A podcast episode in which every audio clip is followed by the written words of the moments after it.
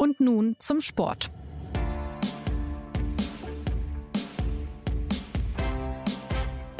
Etwas ungewohnt ist es schon, dass ausgerechnet jetzt im August die Champions League wieder auf den Plan rückt. Die Pandemie hat ja einiges durcheinandergewirbelt, sodass es nun am Freitag mit den restlichen Achtelfinals weitergeht. Man City gegen Real Madrid, Juventus gegen Lyon, so lauten die Partien. Und am Samstag kann auch der FC Bayern gegen Chelsea ins Viertelfinale spazieren. 3 zu 0 lautete ja das Hinspiel. Das klingt eigentlich nach Normalität, aber in Wahrheit ist nach monatelangem Warten ja alles auf den Kopf gestellt. Etwas Klarheit in Sachen Königsklasse soll deshalb und nun zum Sport schaffen. Der Wohlfühl-Podcast der Süddeutschen Zeitung, zu dem sie Jonas Beckenkamp ganz herzlich begrüßt. Und gleich geht's los mit unseren Gästen auf absolutem Top-Level. Aus England ist uns zugeschaltet Sven Heist, der für die SZ die Premier League im Blick hat. Hi, dazu gesellt sich unser Fußball-Allrounder Martin Schneider, den ich gleich mal mit einer Fachfrage konfrontieren möchte. Bayern, Chelsea, Vorsprung für die Münchner, 3 zu 0 ging's Hinspiel aus, eindeutige Sache, alles im Griff. Bei Bayern gegen Chelsea kann ja grundsätzlich nie irgendwas schiefgehen, oder? ja, nee, Chelsea in München ist noch nie schiefgegangen. Äh, und allein weil ich das jetzt gesagt habe, gibt's glaube ich schon wieder Leserpost, äh, weil äh, man darf dieses Spiel in München zumindest bei den äh, sogenannten Hardcore-Bayern-Fans immer noch nicht ansprechen. Es ist total faszinierend. Also 2012 ist lange her. Ähm, übrigens Didier Drogba möchte jetzt Fußballpräsident der Elfenbeinküste werden. Das nur am Rande. Frage an Sven. Ähm, wie hat Chelsea eigentlich das äh, gemacht in den letzten Monaten? Man wartet ewig auf so ein Spiel, äh, in dem man ja eigentlich chancenlos ist. Ich glaube nicht, dass Chelsea auf dieses Spiel gewartet hat. G ganz im Gegenteil. Die Kollegen da im Westen von London haben nicht mal daran gedacht, dass noch dieses Achtelfinal Rückspiel ansteht, weil man hat momentan andere Dinge zu tun bei Chelsea, die wesentlich wichtiger sind. Und diese Fahrt nach München, das ist ja mehr oder weniger so ein Abschlussball für Chelsea, den kein Mensch mehr benötigt. Ihr habt es ja sicherlich auch mitbekommen am Samstagabend beim Pokalspiel gegen den FC Arsenal. Drei weitere verletzte Spieler mit Cesar Aspiculeta, dann Christian Pulisic und auch noch ähm, Petro, der sich am Ende wehgetan hat. Kanté ist zuvor ausgefallen. William, also viele Spieler stehen nicht mehr zur Verfügung. Und nach so einer ellenlangen Saison, wie sie jetzt Chelsea hinter sich hat, mit 54 Pflichtspielen, dazu jetzt auch noch diese Pokalrunde, die ewig lang gedauert hat, sehnt sich der Club nach Urlaub. Und dieses Bayern-Spiel kommt ihnen da halt gerade zur absoluten Unzeit, weil sie nochmal eine weitere Woche wegnimmt von der Vorbereitung auf die neue Saison. Und sind wir ehrlich, wenn die Bayern nicht für sich entscheiden, dass sie zu Beginn der Partie sich vier Tore selbst reinschießen, um nochmal einen wirklichen Härtetest zu bekommen, dann wird für Chelsea da nichts zu holen sein in München. Also Chelsea ist eigentlich fast schon geschlagen. Ähm, Martin, was muss denn passieren, damit der FC Bayern tatsächlich das Triple holen kann? Wie immer, wenn man die Champions League gewinnen will, muss halt alles zusammenpassen. Und bei diesem Turnier, das jetzt äh, vor der Nase ist, gibt's halt ganz viele Unbekannte, die so halt noch nie äh, stattgefunden äh, haben. Also es ist halt ein Turnier an einem Ort. Es gibt, ähm, was denke ich, die also zwei zwei Sachen, die die sich halt fundamental unterscheiden. Es gibt kein Hin- und Rückspiel mehr, sondern es gibt nur noch ein Spiel und immer wenn es nur ein Spiel gibt, dann ist der der Zufallsfaktor natürlich größer. Und ähm, du hast halt Mannschaften, die äh, unter komplett unterschiedlichen Voraussetzungen dort antreten. Du ähm, hast den FC Bayern, der jetzt aus einer Pause kommt. Also die Bundesliga-Saison war ja schneller zu Ende als die Saisons in ähm, Italien, Spanien oder in England. Ähm, das heißt, der FC Bayern kommt aus einer Pause und alle anderen Vereine sind im, im sogenannten Rhythmus. Und da ist eben jetzt unbekannt, was, was besser ist. Aber in, in so eine Champions League Endrunde ist halt noch nie jemand gegangen. Was für den FC Bayern spricht, denke ich halt, dass die, dass sie halt mit einer mit einer überragenden Form aus der Rückrunde äh, rauskommen. Sie haben äh, 16 von 17 Spielen gewonnen, dazu das Pokalfinale. Also der FC Bayern tritt ja eh immer mit einem sehr breiten Kreuz auf und im Moment ist es glaube ich noch ein bisschen breiter. Also auch kein Problem, dass sie jetzt irgendwie ein paar Wochen nicht gespielt haben. Äh, sie werden ihre Form konserviert haben, glaubst du? Thomas Müller hat gesagt, sie sind ja auch sehr gut aus der Corona-Pause äh, gekommen. Das stimmt. Da haben sie dann auch Borussia Dortmund geschlagen, wobei da die Voraussetzungen halt gleich waren. Man, man weiß es halt noch nicht. Es gab es halt noch nie. Das ist immer so ein bisschen die Frage, was ist besser? Regeneration und bisschen Fitnessfrischer da reinkommen oder Eingespieltheit? Ähm, dass man, dass die, die, die Abläufe und die Automatismen stimmen. Das wird man dann sehen, das weiß man noch nicht. Ja, der möglicherweise kommende Bayern-Gegner entscheidet sich beim Spiel Barcelona gegen Napoli. Was erwartet ihr da, Sven? Vielleicht äh, Frage an dich. Werden die Bayern das dann mit Messi zu tun kriegen oder irgendwie doch mit dem Underdog aus Napoli? Ich finde, dass Martin das eben angedeutet hat, dass es kaum vorherzusehen ist, äh, wie diese Spiele ablaufen und wer davon profitieren kann. Denkbar ist ja da alles. Du kannst argumentieren, dass Erfahrung eine wichtige Rolle spielt in diesen Partien. Auf der anderen Seite hilft dir vielleicht eine Unbekümmertheit weiter, weil du vielleicht dann einen, einen guten Start hinlegst in diesen einzelnen Spielen. Ich glaube, dass diese Achtelfinalpartien unabhängig jetzt von dem Spiel zwischen Bayern und Chelsea nicht entschieden sind. Also ich glaube, dass Barcelona sich schwer tun wird gegen Napoli, genauso wie sich auch Juventus dort ähm, sicherlich keinen keinen Spaziergang erfahren wird, wenn sie sich dann mit Lyon duellieren. Bei Real Madrid gegen Manchester City ist es ähnlich. Natürlich neigt man dazu, immer dann doch den Favoriten ein bisschen diese Rolle zukommen zu lassen, dass sie sich da durchsetzen. Aber ich bin in der Konstellation sehr vorsichtig und da wird man schon gucken müssen, wie, wenn das in einem Spiel zusammenläuft, wie dort vor allem dann auch die Anfangsphase abläuft, wird das vielleicht das erste Tor schießt. Da sind so viele Kleinigkeiten mit dabei, dass ich mir das nicht anmaßen möchte, da eine Prognose abzugeben. Wobei man sagen muss, dass der FC Bayern jetzt, also immer vorausgesetzt, sie kommen gegen Chelsea weiter, äh, mit den möglichen Viertelfinalgegnern Neapel und Barcelona ja eher gut getroffen hat. Also Neapel hat äh, keine gute Saison in Italien äh, gespielt und der FC Barcelona ist gerade im, im absoluten Krisenmodus. Da hat sich, da hat sich ja Lionel Messi hingestellt und äh, vor den Mikrofonen quasi gemahnt und, und aufgerüttelt und ähm, Wer Lionel Messi kennt, weiß, dass er das eher nicht so oft tut. Also es ist bei Barcelona bekannt, dass es quasi äh, Vereinsraison ist, Lionel Messi bei Laune zu halten. Aber dass er öffentlich sagt, so geht's nicht weiter, das ist auch eher ein Alarmsignal. Äh, aber wie Sven gerade gesagt hat, ist halt die Frage, ob der FC Barcelona bis dorthin dann in, in die Spur kommt. Ja, Neben den Bayern ist ja auch ähm, RB Leipzig noch dabei. Die stehen schon im Viertelfinale und treffen da auf Atletico Madrid. Martin, äh, wie, wie stehen die Chancen der Leipziger? Ich glaube, der größte Vorteil der Leipziger ist, dass niemand irgendetwas von ihnen erwartet. Ähm, Sie haben ihren besten Spieler verloren, der nicht spielen kann, äh, Timo Werner, der zu Chelsea gewechselt ist und dort auch nicht spielen darf. Äh, sie spielen gegen Atletico, eine der, der unangenehmsten Mannschaften der Welt, äh, auf die man in einem K.O.-Spiel äh, treffen darf, was der FC Liverpool ja auch festgestellt hat ja, gen genau so stehen ihre Chancen. Man erwartet nichts von ihnen und wenn es gut geht, können sie vielleicht eine Überraschung schaffen. Bleiben wir mal noch beim Sportlichen, ehe wir vielleicht uns Richtung Gehaltsobergrenzen und TV-Verträge und Kräfteverhältnisse bewegen. Ähm, City gegen Real Madrid am Freitag ist vermutlich das interessanteste Duell, das wir jetzt zu sehen kriegen, oder? Ja, ja, also von den Spielen, die, die feststehen, äh, finde ich, dass es halt zwei Mannschaften sind, die äh, in der Form, in Form sind, sagen wir mal so. Äh, Madrid spanischer Meister geworden, äh, Manchester City. Pep Guardiola hat gerade nochmal gesagt, wenn er die Champions League nicht gewinnt, sei er gescheitert, hat sich da also selbst nochmal unter, unter Druck gesetzt da geht City halt mit diesem, mit diesem immensen Vorteil, mit diesem äh, Hinspielsieg von 2 zu 1, äh, also zwei Auswärtstore zu äh, einem Heimtor gegen Real Madrid. Also da muss Real Madrid schon äh, ein riesen Kraftakt gelingen, um da noch weiterzukommen, was aber bei Real Madrid nie auszuschließen ist. Die Situation bei Manchester City ist sehr spannend, weil sie in den vergangenen beiden Saisons als Favorit in diese Königsklasse gestartet ist. Und jeder hat von ihm erwartet, dass sie mindestens ins Halbfinale oder sogar ins Finale kommen. In dieser Spielzeit ist es jetzt ein bisschen anders, dass City schon mehr aus einer Rolle des Außenseiters herauskommt. Nicht bemessen an den Möglichkeiten des Vereins, sondern mehr an der Tatsache, wie die vergangenen Spiele gelaufen sind. Natürlich verfügen sie noch über sehr viel Offensivpotenzial und sind immer in der Lage, ein Tor mehr zu schießen als der Gegner. Aber die Abwehrschwächen, die sich offenbart haben, hat jeder wahrgenommen in Europa. Und das macht Manchester City jetzt nicht zu einem der ersten Anwärter auf die Trophäe. Insofern ist es auch denkbar, dass das am Freitag wieder schief geht. Ich denke, das hängt viel davon ab, wie Pep Guardiola diese Partien anbelangt.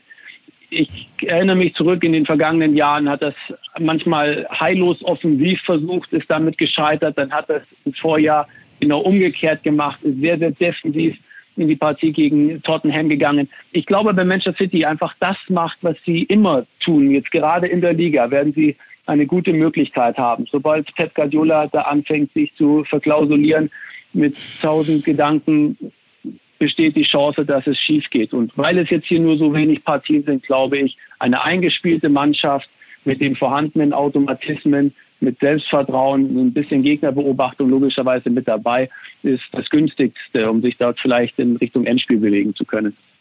Es gab ja auch ein paar Nebengeräusche bei City. Ähm, das sogenannte Kass-Urteil, also der internationale Sportgerichtshof, äh, hat ja geurteilt im Fall äh, der vermeintlichen Verstöße gegen das Financial Fair Play äh, im Fall von Manchester City. Inwiefern haben denn diese Ermittlungen und letztlich auch das Urteil, also der Freispruch, ähm, Manchester City tangiert, Sven? Natürlich hat das jeder verfolgt bei Manchester City, weil es die ganze Welt da hingeguckt hat, wie das Kass urteilt. Also auf der einen Seite natürlich die, die Clubchefs von Manchester City, weil die Zukunft des Vereins auf dem Spiel steht. Also da geht es ja nicht nur darum, dass wenn sie jetzt aus der Champions League ausgeschlossen worden wären, dass sie vermutlich schwer neue Spieler bekommen hätten, sondern wären vielleicht auch einige gegangen. Das ist ja nicht auszudenken, was dann in den nächsten ein, zwei Jahren abgelaufen wäre. Und die Spieler wiederum schauen auch hin, nicht nur, weil sie am Ende diesen Henkelpott in der Hand halten wollen, sondern weil sie einfach gerne Fußball spielen und sich auf diesem Niveau messen wollen. Und da sind viele Spieler dabei, die sind jetzt 28, 29, 30 Jahre alt so viel Zeit auf diesem absoluten Top-Niveau bleibt denen dann nicht mehr. Und wenn sie dann realisieren, dass sie ein, zwei Jahre lang gar keine Chance haben, auf diesem Niveau in der Königsklasse vertreten zu sein, weil der Verein nicht mitwirken darf, ist es natürlich das absolute Ungunstszenario, das vorhanden ist. Insofern, jeder hat das genau verfolgt und entsprechend ist die Erleichterung groß in Manchester. Es ging ja bei, den, bei dieser Ermittlung auch um das, also vor allem ums Financial Fairplay. Wie ist es denn, Sven? Gibt es in England einen anderen Blick auf das Financial Fairplay, weil dort ja Investoren schon lange gang und gäbe sind im Fußball? Auch der Mythos Liverpool basiert letztlich gerade auf, ähm, naja, Geldgebern, die diesen Club einfach wieder äh, dahin gebracht haben, wo sie jetzt sind. Bei Liverpool würde ich es gerne einschränken, weil ich glaube schon, dass die Arbeit von Jürgen Klopp da eine große Rolle gespielt hat und auch die Art, wie er seine Spieler ausgewählt hat. Da waren natürlich Transfers dabei in einer, in einer hohen Geldgrößenordnung. Allerdings hat er auch einige Spieler abgegeben, um das zu finanzieren.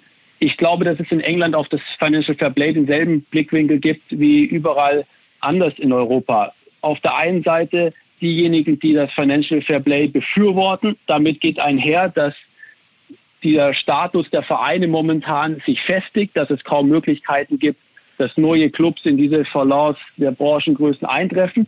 Und dann gibt es die Sichtweise derjenigen, die natürlich oben angreifen wollen und dadurch das Financial Fair Play dem massiv gegenüberstehen, wie zum Beispiel Manchester City und PSG, weil es natürlich die Möglichkeiten dieser Clubs massiv einschränkt mit den anderen etablierten Vereinen mitzuhalten. So. Und ich glaube, diese beiden Dinge sind da. Und diejenigen, die gerne eine Chancengleichheit hätten und dadurch auch einen interessanten Wettbewerb, zu denen gehöre ich auch, die benötigen halt ein System, wo dann halt jeder Verein ungefähr gleich viel Geld, hin, äh, gleich viel Geld bekommt.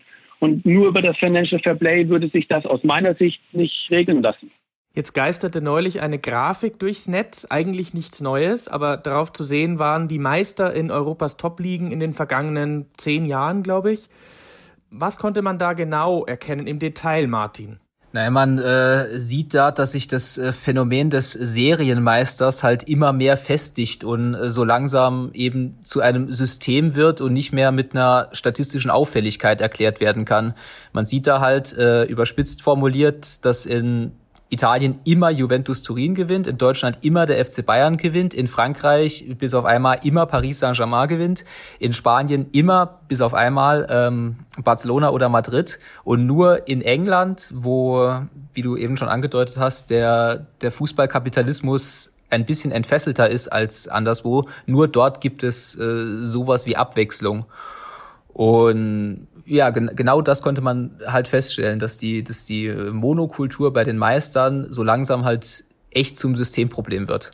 Was genau äh, findest du daran problematisch? Man könnte ja auch sagen, okay, das sind halt die besten Clubs und die dominieren halt ihre Meisterschaften und äh, reüssieren dann auch in der Champions League. Naja, problematisch daran ist halt, dass eben der Wettbewerb der nationalen Liga uninteressant wird, wenn halt von, vorab klar ist, wer gewinnt. Ähm, ich habe vor kurzem die, die Wettquote äh, gesehen für die kommende Bundesliga-Saison. Ich glaube, wenn man ein Euro auf den FC Bayern als Meister tippt, kriegt man ein Euro 15 zurück. Und ich glaube, irgendwer hat noch gewitzelt, man kriegt diese 15 Cent nur, äh, weil die Pandemie noch nicht ausgestanden ist und ein erneuter Abbruch der Bundesliga-Saison zumindest theoretisch denkbar ist. Ähm, Ja, also äh, äh, ein Wettbewerb wird halt uninteressanter, wenn man vorher weiß, wie es ausgeht. Wenn ein Wettbewerb uninteressanter wird, dann gucken weniger Leute zu, haben weniger Leute Spaß damit äh, und dann kann man, wenn man so argumentieren will, auch wieder weniger Geld damit verdienen. Also Uli Hoeneß sagt dazu natürlich, dass die anderen sich halt mehr anstrengen müssen in den heimischen Ligen, also beispielsweise in der Bundesliga. Ja, er erkennt es aber auch äh, als Problem an. Also das hat er halt gesagt, weil er, weil er Uli Hoeneß ist und immer mal gern sowas sagt. Aber er, auch der FC Bayern erkennt das so langsam als Problem an. Aber auch der FC Bayern hat keine so richtige Lösung dafür, weil man muss dem FC Bayern ja zugute halten, man kann nicht von ihm verlangen, dass er absichtlich schlechter arbeitet, nur damit die anderen aufschließen können. Jetzt ist halt die Frage, wie können die anderen aufschließen und ist der FC Bayern vielleicht auch so ein bisschen dran mitschuld, dass die anderen so schlecht aufschließen können. Und ähm, da ist es zumindest meiner Ansicht nach, dass es auf der einen Seite halt im Prinzip Kapitalismus ist. Also da, wo Geld ist, da sammelt sich mehr Geld. Ähm, wer eine internationale Strahlkraft hat, der äh, kann besser Sponsoren generieren, er löst mehr Geld und so weiter und so fort aber ich finde halt ein Treiber äh, diese, dieser Monokultur ist halt das System Champions League. Und ähm, ich finde, die Gelder, die in der Champions League generiert werden, sind halt so exorbitant hoch, dass der Club an Vereinen, der halt in der Champions League regelmäßig weit kommt, sich dort so einen großen Vorsprung im Vergleich zur Rest der nationalen Liga erarbeiten kann, dass es kaum noch möglich ist, das aufzuschließen. Du hast es eben angedeutet, Martin, da gebe ich dir komplett recht, dass die Gelder in der Königsklasse eine enorme Rolle spielen. Aber damit einhergehend kommt halt auch noch diese Wahrnehmung, die die Champions League ausstrahlt, diese internationale Präsenz.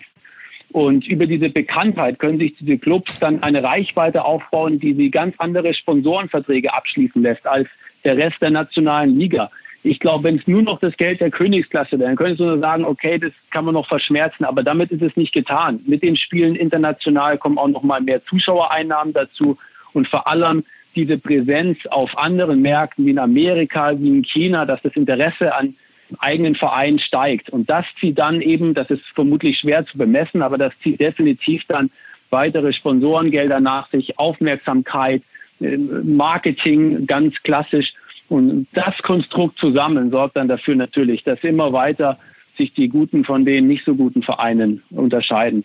Das ist komplett richtig, aber ähm, was ich doch betonen möchte, ist, dass ähm, seit der letzten Champions League Reform, also als dieses äh, Geldersystem neu gedacht wurde, das war diese Zeit, wo auch ähm, diese europäische Superliga so ein bisschen geisterte.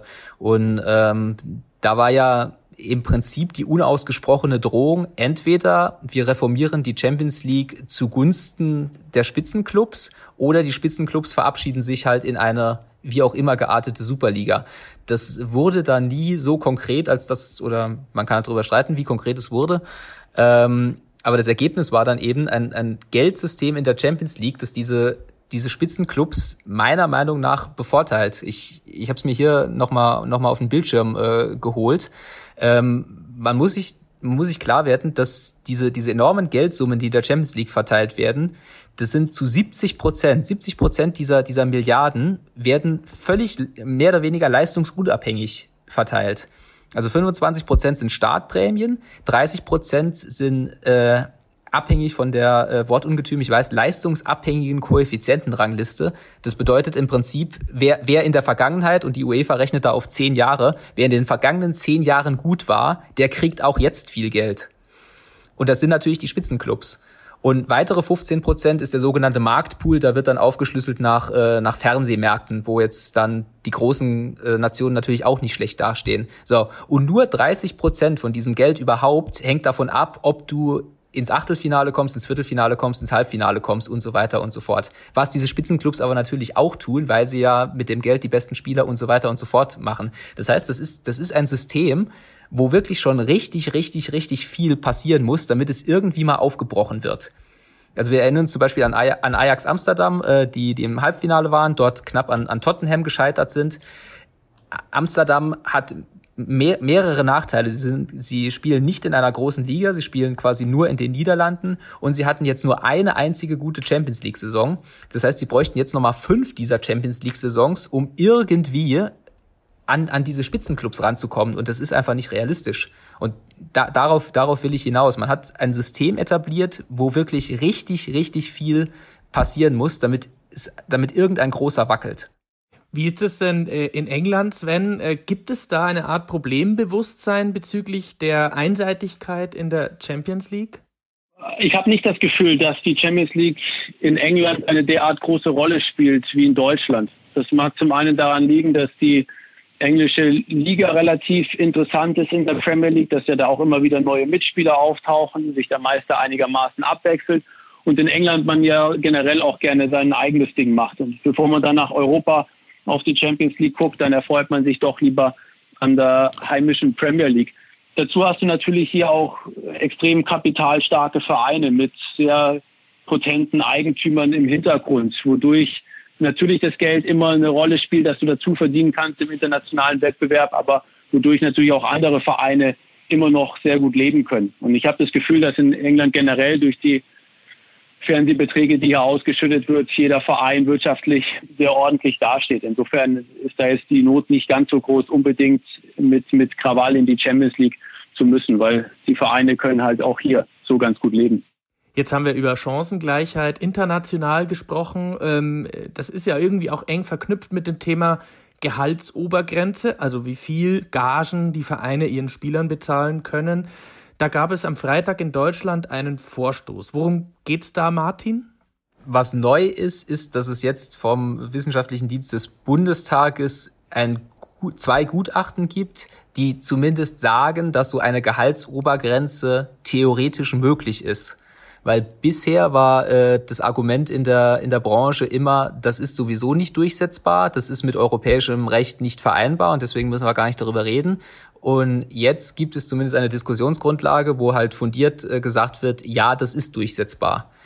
Die, äh, dieses Gutachten sagt aber auch, das kann nicht auf nationaler Ebene passieren, weil es ist klar, wenn jetzt in Deutschland die DFL eine Gehaltsobergrenze einführen würde, dann würde das die Chancen der deutschen Vereine in der Champions League zunichte machen.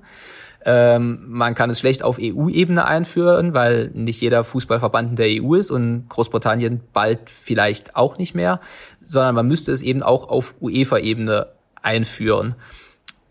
Und dann kommt man halt wieder in die, in die Situation, es gibt ja ein Finanzregularium auf UEFA-Ebene, das Financial Fair Play was gerade die größte Krise durchlebt äh, mit dem angesprochenen Fall äh, Manchester City in seiner Geschichte. Und jetzt ist halt die Frage, ob die UEFA ein, ein Salary Cap durchsetzen kann, wenn sie schwer in der Lage ist, ein Financial Fair Play durchzusetzen. Aber den, den Gedanken, eine Gehaltsobergrenze einzuführen und die Grundlage, dass es zumindest rechtlich möglich ist, den finde ich persönlich ziemlich spannend. Jetzt nochmal zurück zu Uli Hoeneß. Der findet diesen Gedanken offenbar nicht so spannend. Der hat sich nämlich auch sogleich in der FAZ gemeldet und er sagt, der Salary Cap bringt nichts, der funktioniert nicht, äh, weil sich wahrscheinlich eh keiner dran hält. Keiner von den Top-Clubs. Das mag jetzt ein bisschen nach Zynismus klingen, aber du hast es gesagt, wenn man jetzt die Wirkungslosigkeit des Financial Fairplays anschaut, dann könnte er recht haben, oder? Ja, Mai, das, das ist halt die, die Frage, ne? Man man kann diese Regeln aufstellen, man muss sie dann natürlich auch durchsetzen. Regeln, die man aufstellt und nicht durchsetzt, sind, sind, sind wirkungslos natürlich. Und vielleicht hat Uli Hoeneß den Glauben daran verloren, dass die UEFA diese Regeln durchsetzen kann. Dafür hätte er, siehe Manchester City und Financial Fair Play, ja auch Gründe. Aber wenn man als, wie gesagt, wenn man als UEFA den, den mangelnden Wettbewerb in den nationalen Ligen zumindest als Problem identifiziert, dann wäre der Salary Cap eine Lösung eine andere Lösung, was Sven auch gerade gesagt hat, weil in England ja dieses Problem halt nicht äh, besteht, äh, wäre halt ähm, in Deutschland die 50 plus 1 Regel zu kassieren und in Deutschland wie in England Investoren und dem Kapitalismus freien Lauf zu lassen. Ja, es gibt ja diesen Salary Cap schon lange in Amerika. Ähm, also Clubs dürfen nur eine bestimmte Summe an Gehalt, Gehältern bezahlen. Äh, warum hat man denn in Europa da bisher immer so abgewunken? Also ich erinnere mich auch, dass es in den letzten Jahren dann immer hieß, ach ja, das geht nur in Amerika, äh, bei uns äh, ist es nicht mit EU-Recht zu vereinbaren. Ist das wirklich der springende Punkt, Martin? Und der könnte sozusagen jetzt ausgehebelt werden? Ja, also das war bisher immer immer die Argument äh, die Argumentation. Ähm, weil, weil, weil ich, glaube ich glaube schon, dass die, die Clubs halt schon sehen, dass die, die Gehaltsforderungen ihres, ihres kickenden Personals halt immer größer werden. Der FC Bayern hat auch gerade eine, eine Reihe von Verträgen verlängert, die trotz Corona vermutlich alle eher nicht weniger verdient äh, haben. Auf der anderen Seite zementiert sich äh, der Vorsprung des FC Bayern in der Bundesliga und in Europa eben dadurch, dass sie diese Gehälter zahlen können, die selbst Borussia Dortmund halt nicht zahlen kann. Wir können ja mal das Beispiel David Alaba nehmen. Da ist jetzt die Rede in der Branche von äh, 20 Millionen Jahresgehalt. Ist es denn vorstellbar, dass es so, solche Gehälter in Deutschland demnächst geben wird oder, oder kommt dann wirklich irgendwann die Schranke? Und wir reden ja jetzt auch über die Zeiten von Corona, wo der Fußball eigentlich demütiger werden wollte. Bei all diesen Regularien, Jonas, die du aufzählst, besteht immer ein Interessenskonflikt zwischen den Vereinen, die das bezahlen können und zwischen den Vereinen, die es nicht bezahlen können. Und solange nicht alle Vereine sich dahingehend einig sind, es so zu machen und womöglich auch noch die Spieler und Berater, die ja mit drin hängen in, in dieser Branche, glaube ich, wird es schwer sein, sich da auf einen Weg festzulegen. Weil in dem Moment, wo einer ausschert und wieder eine andere Idee hat oder daraus einen Vorteil für sich generieren kann, stellt er sich quer, wie es halt in der Natur der Sache liegt. Und in einem Betrieb, wo jeder nur auf seinen persönlichen Erfolg guckt. Insofern sind das honore Ansätze, die auch zu befürworten sind, um diesem äh, Wettbieten irgendwann mal ein Ende zu setzen. Aber ich glaube, dass es schwer durchsetzbar ist, weil die Vereine einfach in unterschiedlichen Situationen sich befinden und einfach unterschiedliche Interessen verfolgen. Ja, das ist gut möglich, ne? Und, und zurück zu David Alaba, ne, die, die normale marktwirtschaftliche Logik, äh, warum er dieses Gehalt fordert, ist natürlich, weil er es kann. Also er sieht sich selbst als wertvollen Spieler für den FC Bayern. Er weiß, der FC Bayern hat Geld, also fordert er dieses Gehalt und der FC Bayern muss abwägen, ob er das wert ist oder nicht. Das ist halt Marktwirtschaft. Die Premier League gilt ja als einzige global wirklich überall sichtbare Liga in China, in Afrika, in den USA. Du hast es gesagt, kennt auch jeder Chelsea, Liverpool, diese Marken von Clubs. Äh, liegt es tatsächlich nur am Geld, das da investiert wird, auch am Marketing, oder ist es einfach auch der interessanteste Sport, den es in der Premier League zu sehen gibt? Ich meine, mit Ausnahme dieser Saison ist auch der Meisterschaftskampf einigermaßen spannend. Naja, zwischen Geld und interessantem Sport besteht ja eine Verbindung. Die beiden sind ja nicht unabhängig voneinander, sondern natürlich führt viel Geld dazu, dass du dir gute Trainer und gute Spieler leisten kannst, die dir dann aller Wahrscheinlichkeit nach nach auch äh, einen besseren Fußball spielen als andere. Ich glaube nicht, dass es für die Bundesliga und andere Ligen erstrebenswert ist, zu versuchen, der Premier League nachzuahmen und diesen Rückstand aufzuholen in, in Bezug auf die Reichweite dieser Liga, weil England einfach diesen unschätzbaren Vorteil hat, dass durch die Weltsprache Englisch einfach einen Bezug zu jeder Gegend auf der Welt herstellbar ist, während die Reichweite der Bundesliga dann natürlich mit der deutschen Sprache relativ schnell eine Grenze erfährt. Dazu kommt noch, dass einfach auch, ich glaube, Großbritannien aufgrund der Historie mit seinen Kolonien einfach an vielen Orten in der Welt schon eine ganz andere Präsenz hatte als die anderen Ligen. Und dieser Staatsvorteil ist aus meiner Sicht nur ganz, ganz schwer aufzuholen für die anderen Ligen, wenn er überhaupt mal aufzuholen ist. Ich glaube, dass England dort uneinholbar vorausgeeilt ist und mit ihren Vereinen, wie du sie gerade eben genannt hast, Manchester United, Liverpool, Chelsea, sich da schon so einen Wert aufgebaut haben, dass es schwer ist, da irgendwie heranzukommen. Äh, Europas Fußball erlebt nach der Corona-Pause endlich wieder sportliche Kräftevergleiche. Ab diesem Freitag gibt es nach den nationalen Geistermeisterschaften endlich wieder Champions League und zwar ebenso ohne Zuschauer in den Stadien, aber dafür vermutlich mit zwei deutschen Clubs im Viertelfinale, denn auch Leipzig ist ja noch dabei. Die SZ wird über Achtel- und Viertelfinals ausführlich berichten. Sven wird mit dabei sein, wahrscheinlich Martin auch. Äh, deshalb lohnt es sich am kommenden Wochenende bei uns reinzuschauen. Das war es diese Woche bei und nun zum Sport. Besten Dank an euch zwei. Sehr, sehr gern. Vielen Dank. Und wer Anmerkungen, Lob oder vernichtende Kritik hat, der erreicht uns unter podcast.sz.de. Bis bald. Ciao.